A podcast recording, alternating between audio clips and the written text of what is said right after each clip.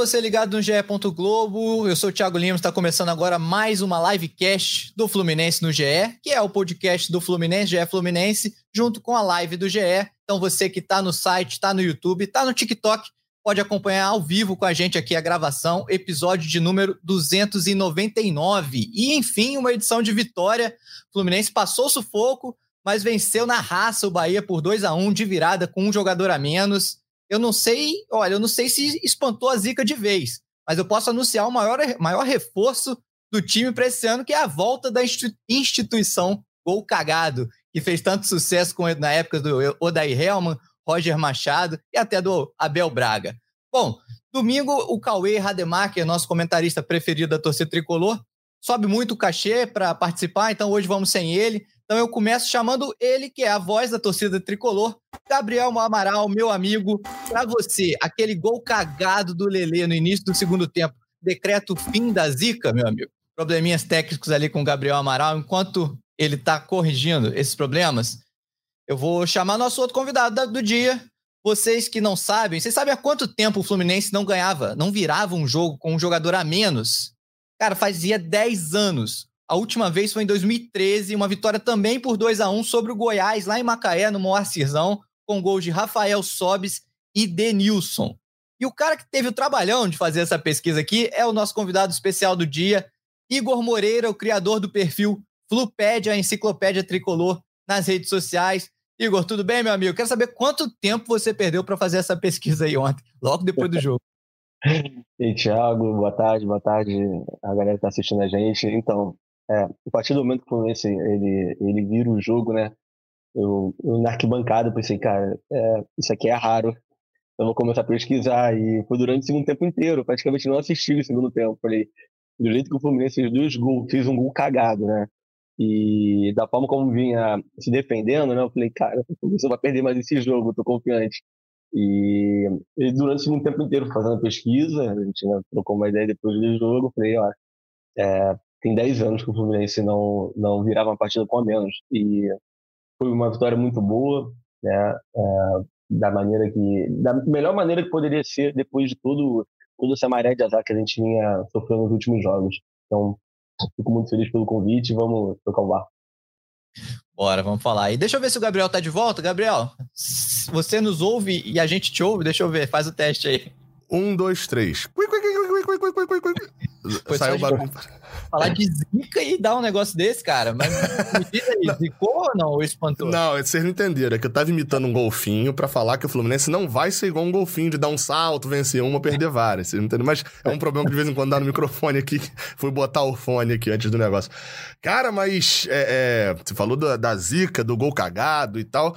É, é eu concordo com o que o Igor abriu aí falando. É, é uma vitória é, que a gente a, a, gente, talvez da maneira mais legal de ter sido, assim. É óbvio, a gente preferia mil vezes que fosse um 5 a 0 Fluminense, com o time jogando muito bem, mas assim, você teve tudo meio que num. É um. Se a gente fizesse um 5 a 0 acho que a comparação é, se a gente fizesse um 5 a 0 goleado e tal, seria um bolo de chocolate muito gostoso. Seria meio que isso. O que aconteceu ontem foi um pouquinho de bolo de chocolate, um pouquinho de sorvete, um pouquinho de calda e tal. Foi tudo, porque você tem o contexto da, da virada, que é um negócio muito forte, você tem o contexto de jogar com a menos, você tem a boa atuação, porque a gente pode falar do Fluminense bem estruturado com 9 e do com 10, né, no caso, mas e bem estruturado com com 11 em campo também, onde massacrou o Bahia. É óbvio, você tem pontos ali. Tem gente que não gosta da calda de chocolate. Enfim, tem gente que o sorvete poderia ser de creme. Poderia... Mas assim, você tem uns detalhes outros ali que, óbvio, não, não, não voltou a ficar perfeito o Fluminense. Mas eu acho que a, sens... a, a sessão ali do, da forma como foi a vitória, é, ela dá esse ânimo também pra torcida. Gerou confiança pela atuação e gerou um apoio também muito forte pela forma como foi a vitória. Vitória de virada e com a menos é aquela vitória heróica, né? Evoca o time de guerreiros, mas não só porque é raça, mas teve qualidade também. É isso, é isso. Bom, vamos começar a falar então desse jogo. O Fluminense, ontem o Diniz resolveu poupar dois jogadores, dois jogadores chaves do time, né? O Ganso e o Cano. E o Fluminense entrou em campo com Fábio, Samuel Xavier, Nino, David Braz, Felipe Melo seguiu fora e Marcelo, a volta do Marcelo. Martinelli, Lima, Pirani e Arias e Keno e Lele no ataque. E aí eu quero sinceridade aqui, meus amigos. qual foi a reação de vocês quando viu essa escalação? Começar por você, Igor. Então, é, estava em volta do Maracanã, na hora que eu chegando no, no estádio, vi a escalação. E aí, conversando com alguns amigos, né, eles já começaram a falar, cara, o Luiz já tá fazendo errado, é, tá rolando alguma conspiração pelo que aconteceu com o Marcelo durante a semana, sobre toda aquela situação daquele embole de, né, daquelas confusões que, que, que, que, a galera acabou chutando durante a semana. Mas a minha mentalidade foi de que ele estava realmente compondo um time para o jogo de terça. É, tudo bem, né, você teve 10 dias sem jogos, né, até o jogo contra o Atlético Mineiro. O jogo o Atlético Mineiro foi num campo que muito pesado, o campo não estava muito legal. É, você poupou jogadores ali da, da parte de ataque do time que são mais experientes. E eu achei super válido, é, por mais que se questione o Lelê e o, e o Pirani né, pelas últimas atuações. É, eu pensei num time também um pouco mais rápido, com o Bahia desfalcado, então eu tentei muito mais pensar na forma do time sendo é, é poupado para o jogo de terça-feira, que é o jogo mais importante do ano, é, do que propriamente imaginar numa crise, imaginar numa situação que, que pudesse é, fazer a torcida meio que né, gostar na arquibancada para cara, não, eu vim aqui para ver o Cano, o Ganso, o time completo, e a gente não tem um time completo. Mas eu achei super válido a escalação. É, pode causar estranheza? Pode, mas eu achei super válido é, a tentativa do Diniz e do Barros acabou dando certo, né? Porque os dois jogadores que entraram acabaram marcando os gols da partida, então é, achei válido. Eduardo Barros, que teve a famosa estrela, né? O cara que ele, os dois que ele põe fazem os gols da vitória. Mas e aí, Gabriel, você chegou a preocupar? Como é que foi? Eu fiquei sabendo um pouquinho antes ali na, nos corredores do Maracanã, a gente já consegue ter algumas informações. Uns 20 minutos, meia hora antes de divulgarem a escalação, eu já tava sabendo. E aí eu fiquei naquela, né? Tipo, tá, vão poupar Cano e Ganso. Eu fiquei na mesma lógica do Igor, de tipo assim, por quê? É... E eu, eu nem fui pro lado de, tipo, tão caçando as bruxas, né? Deu confusão interna, o Cano e o Ganso se estapearam com o Diniz num ringue que montaram no CT, e por isso, aí como o, o Marcelo ganhou, ele joga, eu, não, eu nem fui, assim, pra, pra um lado mais... Óbvio que fiz uma alegoria aqui agora, né? Mas é, eu fui mais para um outro lado e que a própria entrevista do Eduardo Barros meio que assim, o que ele falou não, mas o que ele não falou, né? A forma como ele falou. É, comprova um pouquinho esse lado que eu fui, que é isso é o resultado também das notícias que foram divulgadas no meio da semana. É, de que os jogadores estão exaustos e eles não falam. E isso é uma, uma questão que é muito complicada, porque os jogadores não falam, porque assim. O Cano vai para todo jogo. Ele, na entrevista, o Eduardo Barros fala: é, o Germancano e o Ganso demandam uma preocupação física ma maior do que os outros. Pô, assim, vamos lá. Beleza, é a frase que ele falou. A gente dá uma olhadinha na situação, a gente vê que o Ganso, de fato, a gente sabe que quando o Ganso veio, ele já tinha um cuidado físico a mais. Toda a passagem dele no Fluminense demandou esse cuidado físico a mais.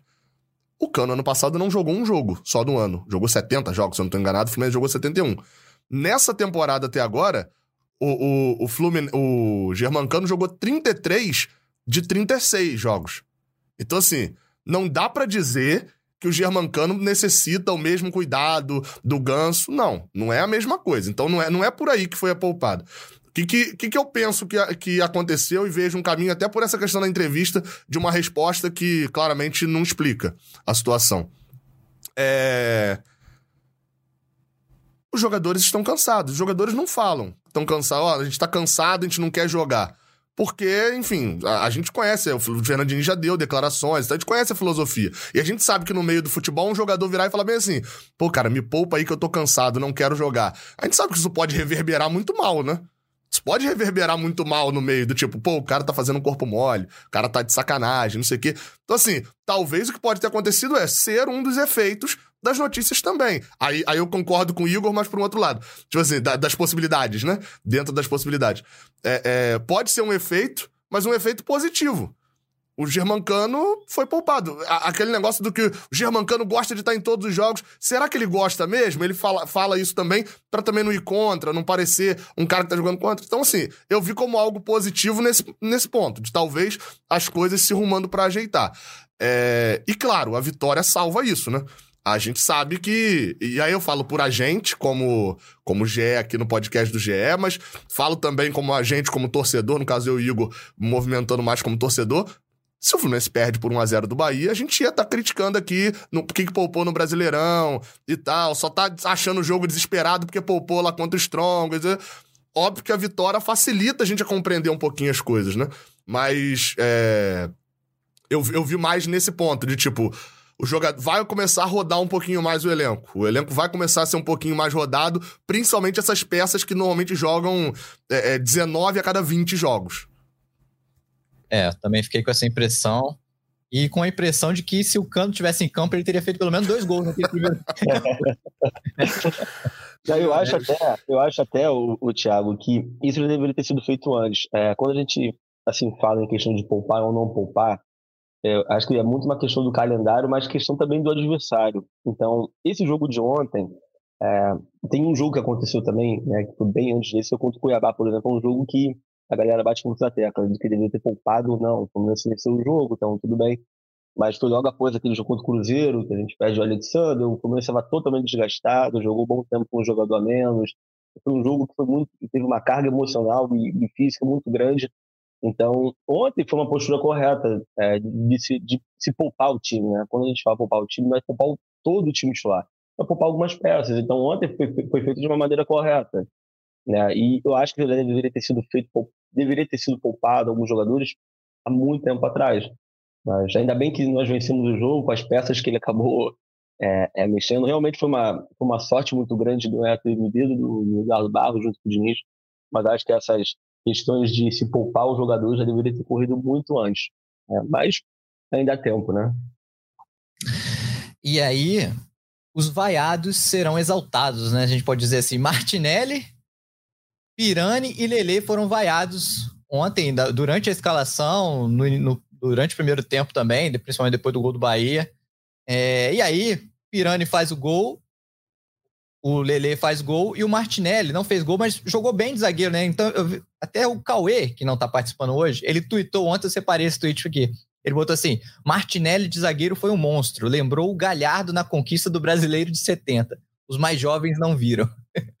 mas esses três jogadores em si e a atuação de uma forma geral, você gostou, Gabriel? Eu comparei no intervalo, eu fiz uma comparação que era o seguinte: é, Rio de Janeiro, na, na, dezembro ali, aquele clima clássico que é domingo, domingo não, sol, você tá ali na tranquilidade, pô, aquele sol, aquela fresquinha, fresquinha não, aquele calor, mas pô, aquele clima legal, céu azul, do nada, e você vai de tarde assim, entra para tomar um banho. Quando você sai do banheiro, você olha, cheio de nuvem já preta, aquele ventania para um lado e para o outro. Isso foi o gol do Bahia. Aí você sai, bota a roupa, olha pela outra janela, já tá uma tempestade caindo e árvore sendo derrubada e tal. Isso é a expulsão do Nino. No intervalo eu comparei isso, porque foi. A gente tava num, num, num clima muito bom, assim. O Danilo Fernandes, um, um, goleiro que não agarra, não agarrava quase há um ano, acho que desde agosto do ano passado ele não jogava, fazendo a partidaça.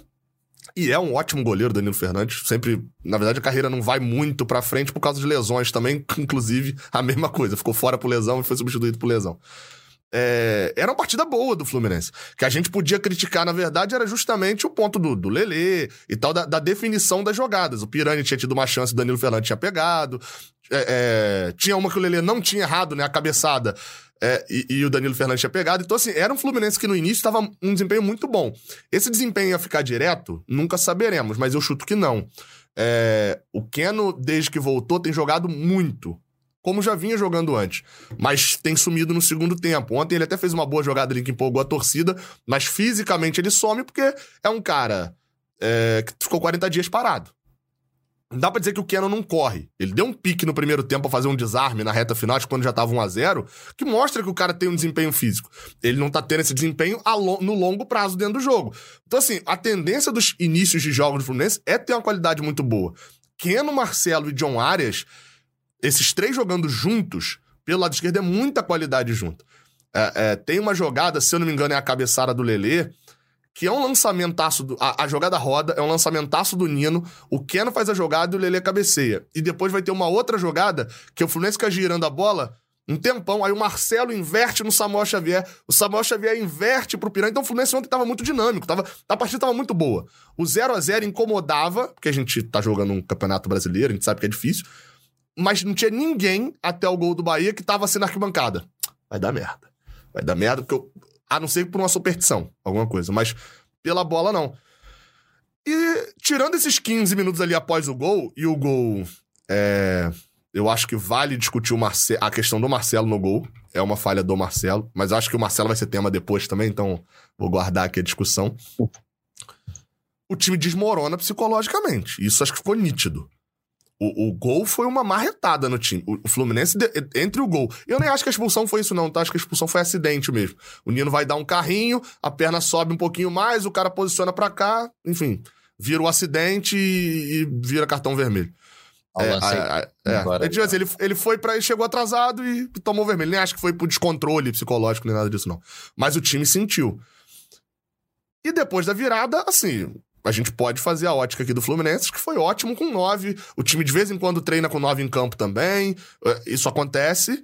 Beleza, a preparação do Fluminense foi muito boa defensivamente, ótimo ter o Fábio. E por outro lado também a incompetência do Bahia, né? Assim, a gente, a gente, se a gente fosse o outro lado, a gente estaria, meu amigo, aqui agora virado no giraia aqui tentando descobrir quem é o culpado do Fluminense ter tocado, do Bahia, né, no caso, ter tocado a bola 45 minutos e, de, depois, e, e, no segundo tempo, com um a mais, só teve ter tido uma chance com 39, 35 do segundo tempo. Então, assim, tem essa questão também. O Bahia nos ajudou com esse gol cagado, é verdade também. Isso dá uma virada de chave que gera virada e faz o Fluminense até ser melhor. Então, assim, do, dos 90 minutos, dá para dizer que o Fluminense foi melhor em campo por pelo menos uns 60, 70. O Bahia foi ser melhor na reta final dos dois tempos. Talvez isso explique também alguma questão física, né? Justamente os recuperados do Fluminense, a questão da pressão final e tal. Mas é, no, no, no total, assim, é uma atuação que foi boa e foi bom ter ganhado, porque aí a gente pode avaliá-la como boa. Se toma um gol de empate no final, a gente teria uma dificuldade maior de avaliar essa atuação como boa. Porque a gente estaria falando da, da, possível falha no final, da expulsão do Nino. Outras pautas tomariam a cena, mas no, no futebol, na bola em campo, o que eu vi do Fluminense me animou. É, você citou a pressão no final do Bahia. Eu acho que se tem um, um, porém que a gente pode falar do jogo de ontem, eu acho que foi um pouco da demora, pelo menos no meu ponto de vista, né? Da uma demora do Eduardo Barros de mexer no time. Porque assim, eu, eu já estava vendo o Lelê exausto em campo, né? E assim, ele, ele fez uma substituição, ele tirou o Marcelo, se não me engano, aos 18 do segundo tempo, que já é uma substituição, assim, o Marcelo, acho que desde que ele retornou, ele ainda não ficou, não completou nenhum jogo inteiro, né? Ele sempre é substituído. É, por questões físicas, até porque também estava com o tempo parado agora, tá voltando de ritmo. Mas aí ele só foi fazer a substituição de novo aos 39, quase 40. Que aí que ele faz duas, duas, depois faz mais uma. Enfim, ele deixou os caras, já estavam correndo um a menos desde o primeiro tempo né? Já estavam dando um fôlego extra. E aí, no segundo tempo, o Lelê estava exausto, o David Braz caiu toda hora, na, algumas vezes, né, na área já também reclamando. Não sei se até que ponto ali do David Braz era para ganhar um pouquinho de cera também. Mas assim, eu vi jogadores extenuados que ao menos poderia ter. O Eduardo poderia ter mexido antes para dar mais fôlego ali, garantir mais proteção. Na minha visão, não sei se vocês concordam. O que, que você acha, Igor? Não, eu concordo. Eu não sei se ele teve ele ficou com receio de descaracterizar o time também, né, pelas peças, né, da forma como ele trocou as peças, como poderia trocar as peças no time, né? Mas eu também senti que faltou um pouquinho para poder substituir. Acho até que foi mais uma questão também de ganhar tempo, né? Como você também tinha um jogador é, a menos, você poderia ganhar um pouco mais de tempo no final, como ele também ganhou. É, mas olhando nessa questão do jogo, é, é até engraçado também, porque foi um, um pouco que o Gabriel falou, é um misto de emoção mesmo, né? Você for reparar, eu acho até que a atuação de ontem foi bem melhor do que o jogo contra o Bragantino, que a gente também vence de 2 a 1 a atuação foi bem melhor. Né? O time, ele, ele, ele começa o jogo com três quase oportunidades, né? acho que o Dele perdeu três gols em 10 minutos, e fica essa questão, né, cara, se quando estivesse em campo, uma dessas finalizações ela entraria. Né? Ao mesmo tempo, a gente tem um, um descontrole emocional na hora da expulsão do Nino e toda aquela, aquela ele esbraveja, ele, ele parte para cima do juiz, o Nino é muito tranquilo, né? Ele esbraveja na hora da expulsão, ele vai para cima do juiz, ele vai para cima do jogador que, que sofreu a falta, e você vê que isso é um descontrole, né? E eu não sei se isso é um pouco do, do técnico, do jogador, da forma como o Diniz vem é, é, é, agindo de uma maneira mais enérgica nos últimos jogos. Eu não sei se isso vem de, de fora para dentro ou isso foi muito do Nino, destempero do Nino. É, ao mesmo tempo, é, no segundo tempo, né, o time vira de uma maneira muito rápida e é a questão da postura. Eu acho que dos últimos jogos, no jogo Fluminense teve uma postura de, olha, eu estou entrando em campo, eu quero vencer o jogo. Eu não senti isso há muito tempo. Você fala, não, eu quero vencer a partida desde o primeiro ao último minuto. E o time não se descontrolou, não se desmontou é, taticamente quando ele, ele acabou sofrendo gol. Foi para que ele já tinha, depois tinha um jogador a menos, ele não se desfaz dentro de campo. Martinelli ele vai muito bem é, jogando ali na zaga é, e tudo mais. E ao mesmo tempo, no segundo tempo também, é, o time não, ele não se perde na marcação. O segundo tempo de ontem lembra muito o segundo tempo contra o Flamengo na Copa do Brasil. O time está com o jogador a menos por um bom tempo, o time praticamente não sofre, né? tirando aquele, aquela defesa que o Fábio faz no fim, né? ele faz duas defesas no segundo tempo. O, o restante do jogo, o Bahia vai ficar tentando finalizar de fora da área, né? os chutes vão para longe, você vê o time rodando muita bola, mas sem muita criatividade. Então, o jogo de ontem teve um misto de, de emoção no primeiro e segundo tempo, é, da forma como o Fluminense atuava, né? No primeiro tempo, um time muito agrupado, lembrando o Fluminense do começo do ano, né? Os jogadores jogando ali né, próximos um do outro. Em alguns momentos, o time, também como o Gabriel falou, o Nino invertia o jogo muito rápido, o Samuel com o Marcelo, e isso era algo que não acontecia muito com o time do Diniz. Né? O Diniz é um cara que ele evita muito de, de girar o jogo, né? Então, é, a vitória da forma como ela foi, né? Como ela se desenhou, os protagonistas né, da, da vitória, os autores dos gols, é, só deixou a vitória ainda mais, mais bacana, né? Ainda mais é, na véspera de um jogo muito importante. E quanto às substituições, eu acho que foi muito mais para chegar e, e controlar o tempo, né? Ver onde cada, um, cada jogador poderia aguentar. E é muito disso, né? O David Braz, o Apuleli, eles não vêm tendo tanta sequência no ano. Então, obviamente, eles vão sentir um pouco mais. Né? Eles não estão acostumados a jogar 90 minutos. O Papo Piranha também, né? que vem sendo é, escalado mais para a esquerda, mas ele não vem completando também os jogos, mesmo estando improvisado. Então, isso também mostra um pouco da, da paciência que a torcida tem que ter com esses jogadores. Né? Os jogadores precisam é, ter mais tempo. É muito difícil a gente chegar e, e querer muito do Lelê, com o Lelê jogando 15 minutos por jogo. É, do próprio Pirani. O David Braz é mais difícil, porque o zagueiro geralmente não é substituído. Então, eu acho que é muito essa questão de ter paciência, de saber rodar o elenco da maneira certa, no jogo certo, né? E o mais importante de tudo para a vitória, ainda mais da maneira como ela se desenhou. Tem um, de, um detalhezinho só aí do, do, disso que o Igor falou, né? Você olha as estatísticas do jogo, assim. Estatística, ela serve como auxílio para responder o que a gente vê no campo, né? E algumas vezes ela retrata exatamente o que a gente viu no campo. O Fluminense ficou com a menos, dá pra gente dizer, 70% do jogo, né? Foi expulso com 35% do, segundo, do primeiro tempo. O Fluminense trocou praticamente a mesma quantidade de passes que o Bahia. 399 do Fluminense, 415 do Bahia. 15 só a diferença. O Fluminense teve praticamente a mesma posse de bola. O Fluminense teve mais, 52 a 48%. O Fluminense finalizou mais. O Fluminense finalizou 17 vezes, sendo 11 no gol, enquanto o Bahia finalizou 13 vezes, só 3 no gol. Então, se você tira o gol do Bahia, sobram duas finalizações que o Fábio defendeu e só, e que foram já depois dos 35 do segundo tempo. Então, assim, você vê nos números que o, o, o, Fluminense não tomou a pressão com o menos um. Aliás, nem a pressão num sentido de de ser amassado de chances e nem a pressão de ficar o tempo inteiro acuado. O segundo tempo, a, a gente tem a impressão olhando de que o segundo tempo foi: o Fluminense fez os dois gols, bola pro Bahia e o Bahia ficou girando em U ali na frente da área do Fluminense com a posse de bola o tempo inteiro. A posse de bola do segundo tempo foi 42% pro Fluminense e 58% pro Bahia. Tipo assim, não foi um massacre. E sem contar que, a, que no segundo tempo, a melhor oportunidade do segundo tempo é do Fluminense, né? Que o Pirani salvou na trave. Né? É, depois dos gols. É, depois dos gols é do Fluminense. É o Pirani, ele pega aquele rebote na trave. Então, assim, por mais que o Bahia tivesse controle, só aquela bola ali rondando na nossa área, o Fluminense teve muito mais próximo de fazer o terceiro gol do que provavelmente tomar o segundo. Pelo menos essa é a minha visão. É. É, não parecia da arquibancada que a gente já sofreu um empate, só se também né, tivesse muito, muita falta de sorte ali, mas eu estava muito mais confiante com, a, com a, a, questão da, do time não estar apático como nos últimos jogos. Você sentia ali que o time estava se doando ao máximo ao ponto de sair de campo com a vitória. E é isso, Noel, que eu acho que entra na questão da, da substituição. Eu tive essa impressão que você teve mais no sentido ofensivo do que defensivo. É, o Lele o Lele e o Keno, eles cansaram cedo. Isso acho que ficou, ficou nítido, assim. Com esse contra-ataque aí, é com, eu acho que é com 33, 34 minutos do segundo tempo, a bola na trave do Pirani. É um contra-ataque já depois de muito tempo. O Fluminense já tava uns 10, 15 minutos sem escapar. Não tinha escapado, assim. Não tava conseguindo. Porque também, é claro, o jogador, olha, alguém tomou a bola, deu um tapa na frente. Vamos dizer, o John Arias tomou a bola, deu um tapa na frente. Eu, Lele, olho pro lado e falo: meu amigo, se eu der um pique agora pra frente, o John Arias cruzar errado, foi desarmado, chutar para fora, eu vou ter que dar o pique para trás para botar no extremo da concentração. Então, assim, a, a fica mais difícil contra-atacar por causa do cansaço. Não é que o cara vai dar o tapa na frente e não vai chegar. É que não vai vir gente junto com ele. E aí, eu, eu senti essa necessidade da substituição disso já, principalmente do Keno e do Lele. O Keno foi sair com 41 e o Lele saiu já dentro dos acréscimos, né, com 48.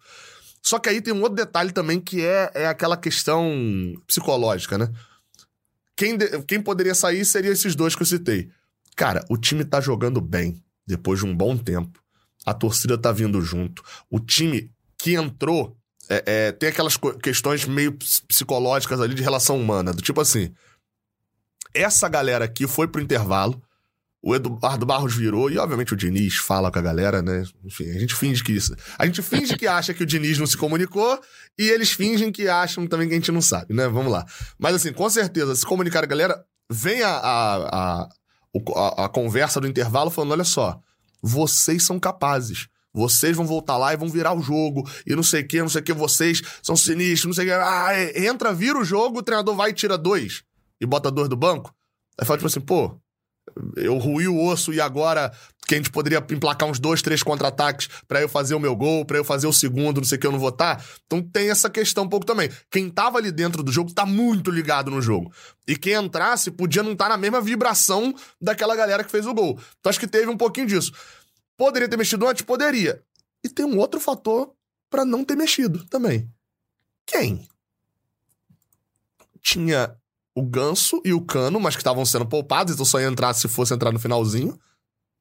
E tinha o John Kennedy, que não entra bem, acho que desde o jogo contra Fortaleza. É um bom tempo que o John Kennedy não faz uma boa atuação, ou seja, não dá pra ter a confiança, mas é o que a gente mais confiava. Porque tinha o Isaac, um moleque de 17, 18 anos, o Alan, um senhor já também, que já não entra bem há muito tempo, o Edinho, que nunca jogou pelo Fluminense, o Giovanni, que é um moleque também de 20, 21 anos, o Thiago Santos, que chegou aí pra beira do campo pra entrar. Aí tinha o Kaique Almeida, zagueiro, tinha o Guga. Que ia botar quem, assim, também? É, a única mexida possível que eu olho era o John Kennedy no Lelê, pelo vigor físico. Mas aí você perderia na estatura também, né? De bola. Ô, Gabriel, Gabriel, e tem duas situações também que são engraçadas, já que é muito irônico. É primeiro que, que o, o, o as substituições, né? Se você tem o Cano e o Ganso no, no, no teu banco, né? E você vai precisar jogar com contra-ataque, não tem muita lógica você colocar os dois em campo também, Sim. tem muito disso, porque a probabilidade de você perder velocidade é muito grande. O Keno exausto, o próprio Lele exausto, eles podem contribuir muito mais com, o contra-ataque, até o próprio Pirani, do que o, o Ganso e o Cano. Você pode perder um jogador ali numa arrancada, né, numa lesão. E outra situação irônica, eu acho que até mais engraçada, que a gente meio que bate na tecla de que se o Cano estivesse em campo né, no primeiro tempo, ali teria feito dois, três gols. Mas se você for ver o gol do Lelê, se o Cano tivesse em campo naquele momento, ele não teria feito gol. Ali foi uma questão de estatura do Lelê. Então, essa, essa tecla de teimosia de tipo, olha, e eu vou concordar com o que você está falando da questão psicológica, tá? De você falar, poxa, é, é, você vai entrar ali no segundo tempo, o time vai virar, eu confio em vocês. Se você for ver a altura que o Lelê, é igual o Lance está passando agora, o Cano nunca ia chegar nessa bola, dificilmente quando ia chegar nessa bola e conseguir encobrir o goleiro. E foi um lance que o Lelê também tentou no primeiro tempo. Acho que a primeira bola que ele perde ali por uma cabeçada que ele tenta encobrir. Então, é uma questão da tentativa e, né, e o erro até você chegar e, e, acertar. Óbvio, o Cano poderia ter feito gol, poderia ter feito gol também, mas é muito difícil de você chegar né, com a estatura que o Lele alcança e encobrir o goleiro. Eu achei que foi muito bacana. O goleiro, o goleiro também, é, convenhamos. Contribui. Ele contribui. Lance, o goleiro vai para tirar de cabeça, ele tá fora da. Ele não, ah, eles vão. acho que vão voltar o lance do gol aí. Repara só, o goleiro não, não levanta a mão. O goleiro vai disputar a bola com o zagueiro. E é tipo assim, não sei se ele jogou uma pelada de zagueiro recentemente, esqueceu que é goleiro. O Matheus Klaus é o terceiro goleiro do Bahia. Olha só, ele não levanta a mão, ó. Eu não sei se ele achava que o, o Lele ia deixar pra chutar. Eu não entendi, deu um, uma cãibra mental em alguma coisa é. dele, que ele sai fechando a parte de baixo. pode ser que ele tenha lembrado do lance do primeiro tempo, né? Falou, acho que o Lele agora vai chutar, ele vai tentar encobrir, eu não sei. Mas, assim, foi algo que eu pensei muito, né? falei, cara, é bizarro isso, né? O, o cara chegar e agora ele fazer o gol e encobrir o goleiro. O Cano dificilmente faria esse gol, tá? Porque é uma questão de, de estatura e da forma como a bola estava alta. Tem a questão também da estrela. O cara tá parado ali no momento certo e a bola cai, né? A contribuição também dos zagueiros, com esse sim, né? A contribuição do zagueiro, do goleiro, né? Tem que aproveitar. Assistência. Que foi, é, foi assistência. Foi uma assistência. Baita assistência, diga-se de passagem. É... Só, só para não, não passar rapidinho sobre, sobre os vaiados, o, não é o que você falou, né? Dos vaiados foram exaltados. No início do jogo, eu tava ao vivo lá no, no Registro Tricolor, eu até falei. Foram quatro vaiados, né? Porque ainda teve o Eduardo Barros também, que foi vaiado na, como, como treinador. Dois faziam sentido, dois não. O Eduardo Barros claramente não é por questão técnica nem nada, era por causa da confusão dele lá com o torcedor em volta redonda. Então Sim. vou tirar aqui da conta. Dos outros três, se você pegar as últimas atuações, o que mais fazia sentido ser vaiado era o Lelê, dos três lá. Que o Martinelli vinha bem, o Pirani vinha bem, só que tinha um, uma retaguarda pior. Então, estavam sendo vaiados mais pelo histórico, e o Lelê é quem vinha mal. É, e, e, quando ele perde o gol com dois minutos, eu falei: caraca, perdemos o Lele de vez aqui. Quando ele, porque o primeiro, a, a, chance lá com dois minutos, a primeira é até normal, ele gira chutando, o goleiro pega com a pontinha do pé. Mas a segunda, que ele tenta de cabeça e tinha como bater de primeira, tinha como dominar e chutar e tal. Eu falei, cara, perdemos o Lele de vez aqui agora, porque esse maluco não vai conseguir segurar a pressão, a torcida já vaiou na abertura, vai vir em cima. Vai... O gol no segundo tempo ajuda aos três vaiados a saírem exaltados. Vou ler, vou ler algumas mensagens aqui do chat. É, o Lucas Tempone colocou assim: apesar dos poupados, a escalação foi boa porque foi simples. Os jogadores em sua posição de origem, sem improvisações relevantes. Inclusive Pirani e o próprio Eduardo na entrevista salientaram isso. O César Tricolor falou: os melhores, Fábio, Pirani, Keno e Martinelli. Arias é um monstro. Keno, para mim, foi o melhor em campo ontem. O Fábio também, monstro. É, e o Renan Gomes colocou assim: o Nino tem um problema antigo com esse juiz. Vem de um lance contra o Santos na Vila Belmiro pelo Brasileirão de 2020. Quando eu li isso, eu lembrei de um lance do Nino reclamando também. Eu não lembro como foi o lance, mas. Foi lembro... uma falta que não foi falta. Foi. foi... Foi 2000 e... É porque não é, não é 2020, é brasileiro de 2020, mas é, é. antepenúltima rodada ali do, do Brasileirão 2021. Foi. O Fluminense estava naquela disputa com. Era um jogo contra o Santos na Vila, tava na disputa pela vaga direta na Libertadores. E aí tava 1x0 pro Fluminense. É aos 40 e alguma coisa, ele dá uma falta que não foi falta. O Nino reclama muito, toma o segundo amarelo e é expulso. Aí endoida todo mundo de vez, bate a falta, gol do Santos. É, foi, o Santos empata. Dele, até, é, foi a primeira expulsão do Nino pelo Fluminense. E aí, depois, pouco depois também, é, teve um Fluminense Corinthians em 2020. Aí já no Brasileirão de 2021 com o Roger. Até um gol do Casares de cabeça no Raul de Oliveira. São Januário? São Januário. É porque tava sem público, mas não foi no Maracanã. O, o, ele também expulsa. Aí eu não tô lembrando quem era. Você lembra quem era? Que ele expulsa. Eu acho que foi, foi, o Abel, foi o Abel Hernandes. Abel Hernandes. É que ele entra e é expulso, se eu não me engano. Expulso, isso. É, é, então, assim, o Sávio. Mas, assim, mas no de ontem, no caso de ontem é, especificamente, ontem. A, a expulsão. Acho, que o VAR ontem, na verdade, corrigiu duas injustiças. Porque ele é. corrige a injustiça do Nino não ser expulso, né? Que não seria, o juiz deu amarelo. E corrige a injustiça do gol do Fluminense do Pirani, que seria anulado. Na minha visão do Maracanã, eu tinha certeza que era anulado, tá? Pirani eu também. muito, né? Eu também. Eu também, eu nem comemorei o gol, eu nem comemorei o gol, falei, cara, tá impedido, eu nem acreditei quando, quando o telão mostrou o gol, né, e a comemoração foi muito legal, né, cara, a comemoração dos jogadores olhando o telão, foi, tá é bem diferente, né. Curioso isso. É. É, E fazer uma menção honrosa, já que a gente tá falando de arbitragem, cara, como a arbitragem errou ontem, né, assim, os bandeiras, teve, um bandeira, ele chegou a dar um impedimento de um passe do jogador do Bahia, cara. Aquele lance na hora. Assim, eu entendo que é óbvio que. É... Eu até caçar o nome aqui. Eu acho que era a bandeira, essa daí. Foi a bandeirinha, é, foi um assistente. É, é. É porque a bandeira parece que é a bandeira.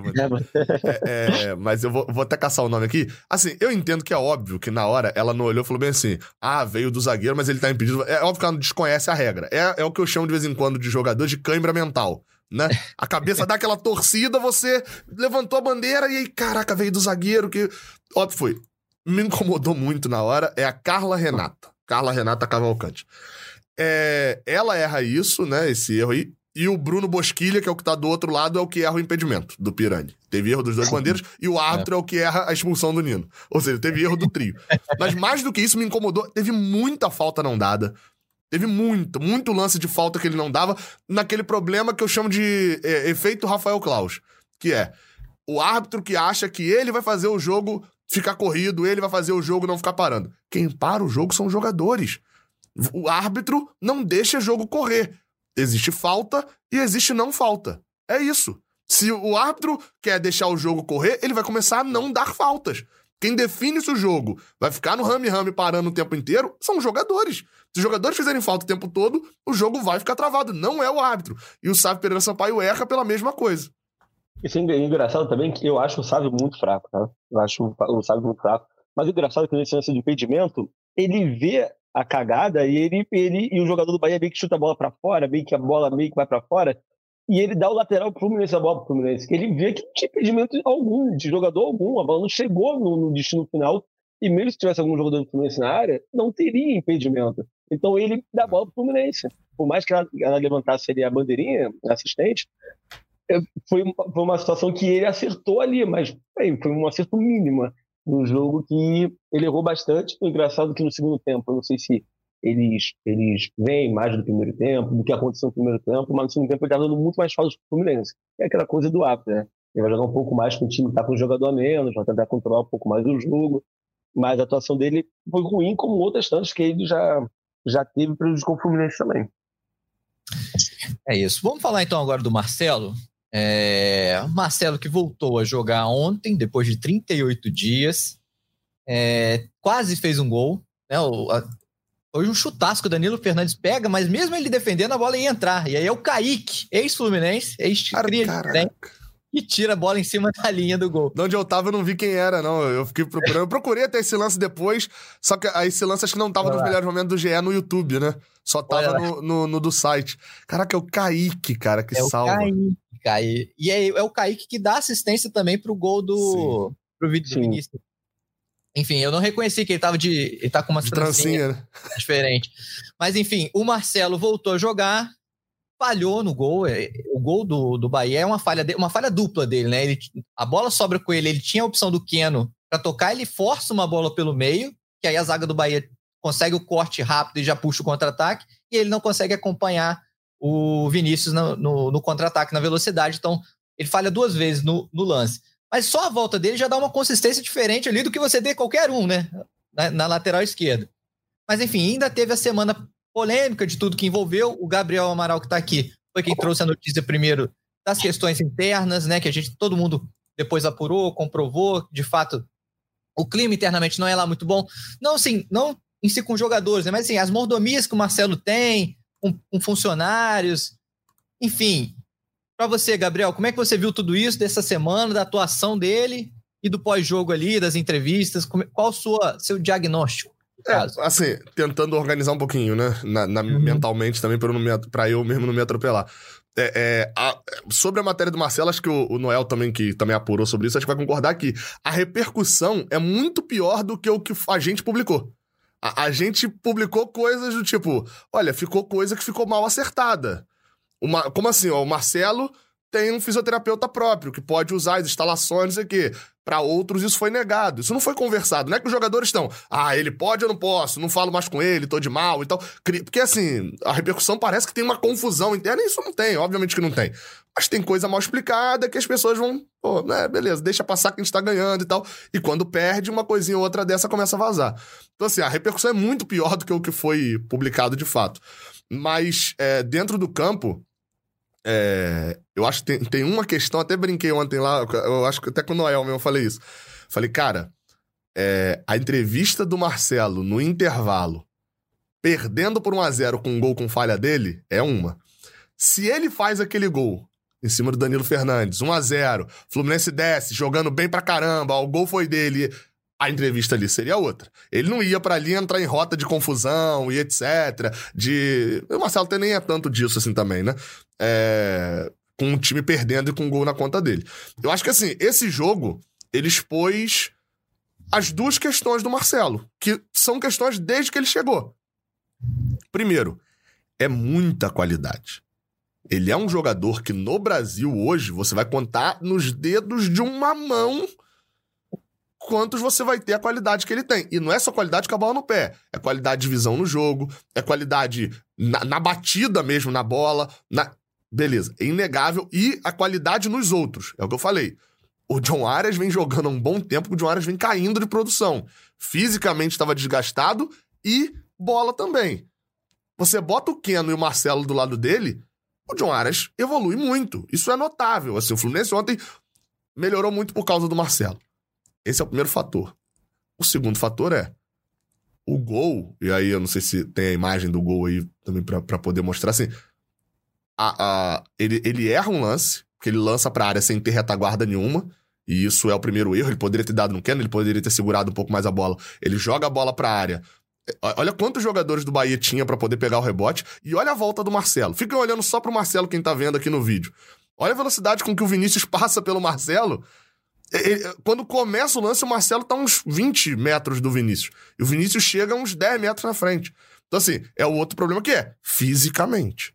Fisicamente, o Marcelo tem um desempenho que vai depender sempre de ter um outro jogador é, é, é, o cobrindo o tempo inteiro. Quem é esse jogador? Alexander, que tá lesionado.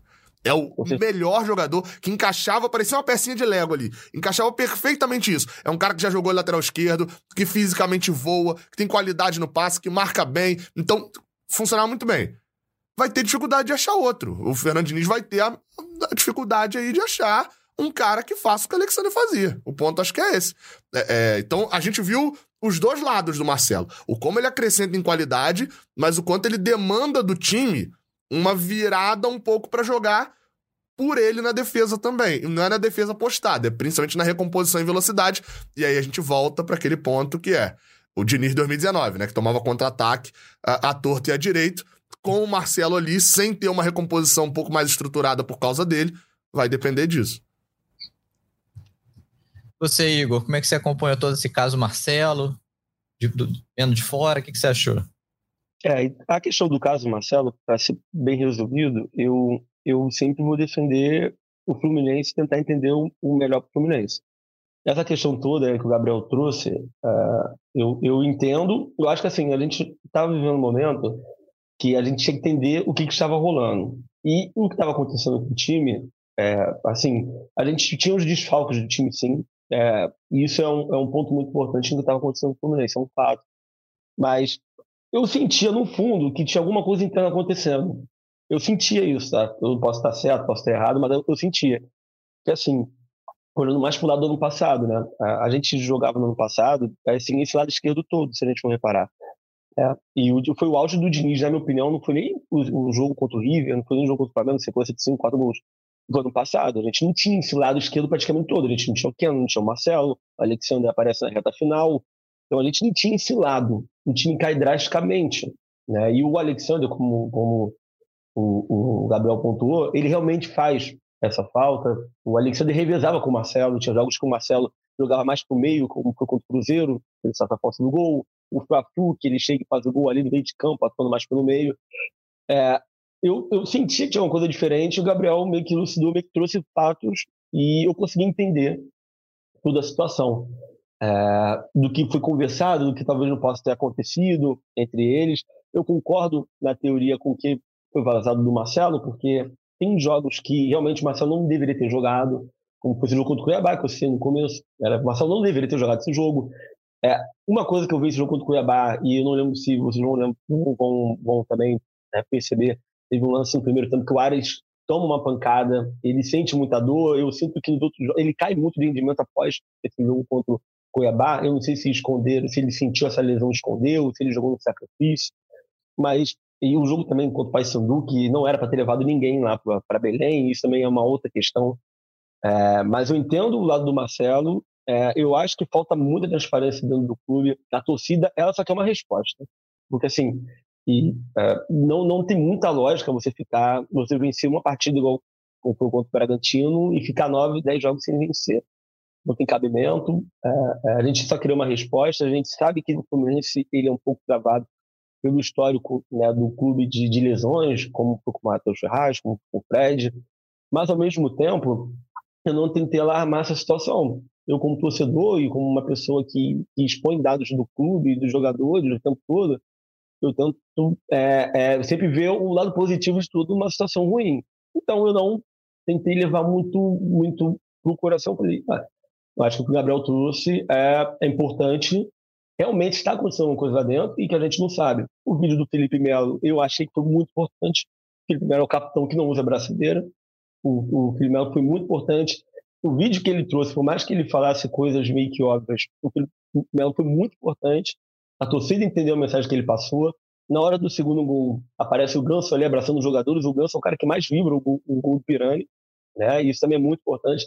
Então, eu não acredito que exista um racha, eu não acredito que exista é, uma divisão entre Marcelo e os jogadores, é, apesar de também entender que o Gabriel passou. Ah, os jogadores da base eles estão mais colados ao Marcelo. Eu percebi isso em postagens, eu percebi isso em postagens. Né? O Marcelo sempre postando fotos dos jogadores da base, mas eu até então achava que era uma questão de inspiração. Pô, o Marcelo inspira a garotada, a garotada gosta do Marcelo, o Marcelo é um jogador multicampeão, ele é muito importante para o Fluminense, para o futebol brasileiro, para o futebol mundial, e tinha um pouquinho de lógica pelo que o Gabriel passou. É, mas o que eu acho mais importante do Marcelo é, é, a questão do respeito tá? dos adversários. Eu acho que, eu não lembro, tá? eu posso estar enganado, mas o Marcelo, eu acredito que ele não tenha sido driblado em nenhum momento nesses 10 jogos que ele fez pelo Fluminense. Ele não perdeu desde que voltou. Ele ainda tinha dois jogos já no, em 2006 que ele não perdeu, né? Mas tem 12 jogos sem perder pelo Fluminense. Eu não lembro de um jogador, até o próprio Kaique, que é um jogador muito avançado, que é de habilidade, partiu para cima do Marcelo. E o gol sai do momento que o Marcelo é, é ele está voltando, ele está retornando e vai perdendo a velocidade. Então eu vejo muito respeito dos adversários com o Marcelo. Se o Marcelo ele é craque com a bola no pé, né? A presença dele impõe mais inspiração para o time, isso é um fato. Eu acho que essa questão do respeito do adversário com o Marcelo chega a ser muito engraçado. Né? Os jogadores respeitam demais o Marcelo. É, você vê também que o Keno também é muito importante. A gente não olha a visão do Keno só com a visão. A gente deve olhar o Keno com uma visão só ofensiva. A questão do Keno é muito importante defensivamente, assim como o Luiz Henrique também era muito importante quando estava aqui, o Samuel Xavier. E a gente perde muito na Alexandre, muito sem Keno nessa questão defensiva. A gente não tem muito esse olhar. A gente olha para o lateral, não, o lateral está exposto porque ele é só lateral, mas o futebol não é mais assim. A gente trabalha muito importante da parte ofensiva junto com a parte defensiva, é um time num todo, mas eu tentei não levar para o coração a situação do Marcelo, tentei ver o lado mais positivo e, e sempre friso que essa vitória de ontem, ela foi perfeita em todos os sentidos, tá? para o jogo de quinta-feira, que é o jogo mais importante, mas também pela questão da pontuação na tabela. Então, eu não vi nenhum tipo de ruído no jogo de ontem, ou de situação que tenha rolado durante a semana após esse vazamento do Gabriel com a equipe em campo. O Marcelo não fez uma partida ruim, apesar de ter errado no gol, fiquei muito chateado com o lance do gol, que era evitável. Teve um escanteio no final do primeiro tempo que ele bateu, acho que foi o próprio Marcelo que bateu curto e acabou o primeiro tempo. Eu fiquei super revoltado. Falei, cara, se você tem um jogador a menos, né, e é muito difícil você conseguir ganhar uma partida com um jogador a menos, a probabilidade que você tem de fazer um gol com a bola com a bola aérea é muito grande. E você acaba o primeiro tempo numa jogada de escanteio curto. E aí o Cauê já pode falar depois que tem essas questões do Cauê com o podcast. Mas eu acredito ter sido superado e que o Gabriel foi muito importante na, no sentido de dar uma satisfação para a torcida, porque realmente tinha alguma coisa acontecendo. Então acho que isso vai alarmar, mas a gente só precisava saber e ter uma resposta. A gente quer saber do que está rolando do Fluminense e a gente não pode ter essa falta de transparência porque ali existe. É isso, galera. A gente está chegando ao fim do, do podcast. A gente precisa liberar o estúdio hoje. Várias lives vão acontecer. É, o Fluminense volta a campo terça-feira contra o Sporting Cristal. Jogo do ano. Até o Eduardo Barros fala isso né, na coletiva, jogo do ano. Então, para despedir de vocês rapidamente, é, Primeiro, saber, Igor, você vai estar lá terça-feira e me dá o seu palpite aí para esse jogo. Não, com certeza. É, Estou pensando como é que eu vou até trabalhar na terça, porque eu já estou pilhado agora, imaginando no dia do jogo. Mas eu acredito que o Fluminense vai vencer sim. É, não vai ser um jogo fácil, tá? Eu acredito que vai ser um jogo nível de Strongest, é, com um jogo que o adversário vai se retrancar para não tomar gol e no contra-ataque marcar.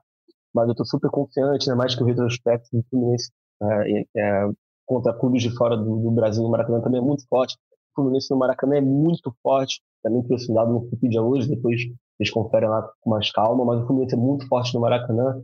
Eu estou confiando no time, no elenco, no técnico, na força da torcida e no Maracanã. Valeu, valeu, Gabriel. O Gabriel tá lá sempre, então terça-feira a gente se encontra lá. E é só um rapidinho aquele debate que a gente teve na data FIFA, né? Se uma classificação com empate vai ser suficiente para acalmar a torcida? Boa pergunta. Eu acho que depende do roteiro do jogo. É, depende do roteiro do jogo. Se é um 0x0 com a gente martelando até o final, roubo da arbitragem, não sei o quê, ok. Agora, se é uma atuação ruim segurando o resultado, aí eu acho que a, a, crítica volta. Acho que esse jogo possibilitou uma classificação com empate, da gente só respirar aliviado e beleza. Se a gente tivesse perdido pro Bahia, aí eu acho que me, classificando com empate ainda geraria crítica. Mas a, a, acho que tem esse detalhe. O importante é classificar. E, e, e fechar o primeiro semestre com um azar no sorteio da Copa do Brasil, de pegar um time, que obviamente a gente zoa, Flamengo e tal, não sei o quê, mas de ano passado a gente pegou o líder da Série B, não pegou um time com uma, um elenco mais caro da Série A, então isso complicou as oitavas. E terminar no G4, provavelmente, porque o próximo jogo do Fluminense já é no segundo semestre, né, já é em julho. Terminar no G4 e nas oitavas da Libertadores passando em primeiro. Acho que se for isso, tá um pouquinho abaixo do que a gente esperava. Mas no título carioca, enfim, o Fluminense ainda, ainda aspiraria boas coisas para o segundo semestre. Vamos aguardar. Então é isso, galera. Fluminense e Esporte em Cristal, terça-feira, 9 horas da noite no Maracanã. E aí a gente se vê na quarta-feira aqui para falar tudo desse jogo. Valeu, bom domingo para todos. Tchau. O Austin pra bola, o Austin de pé direito.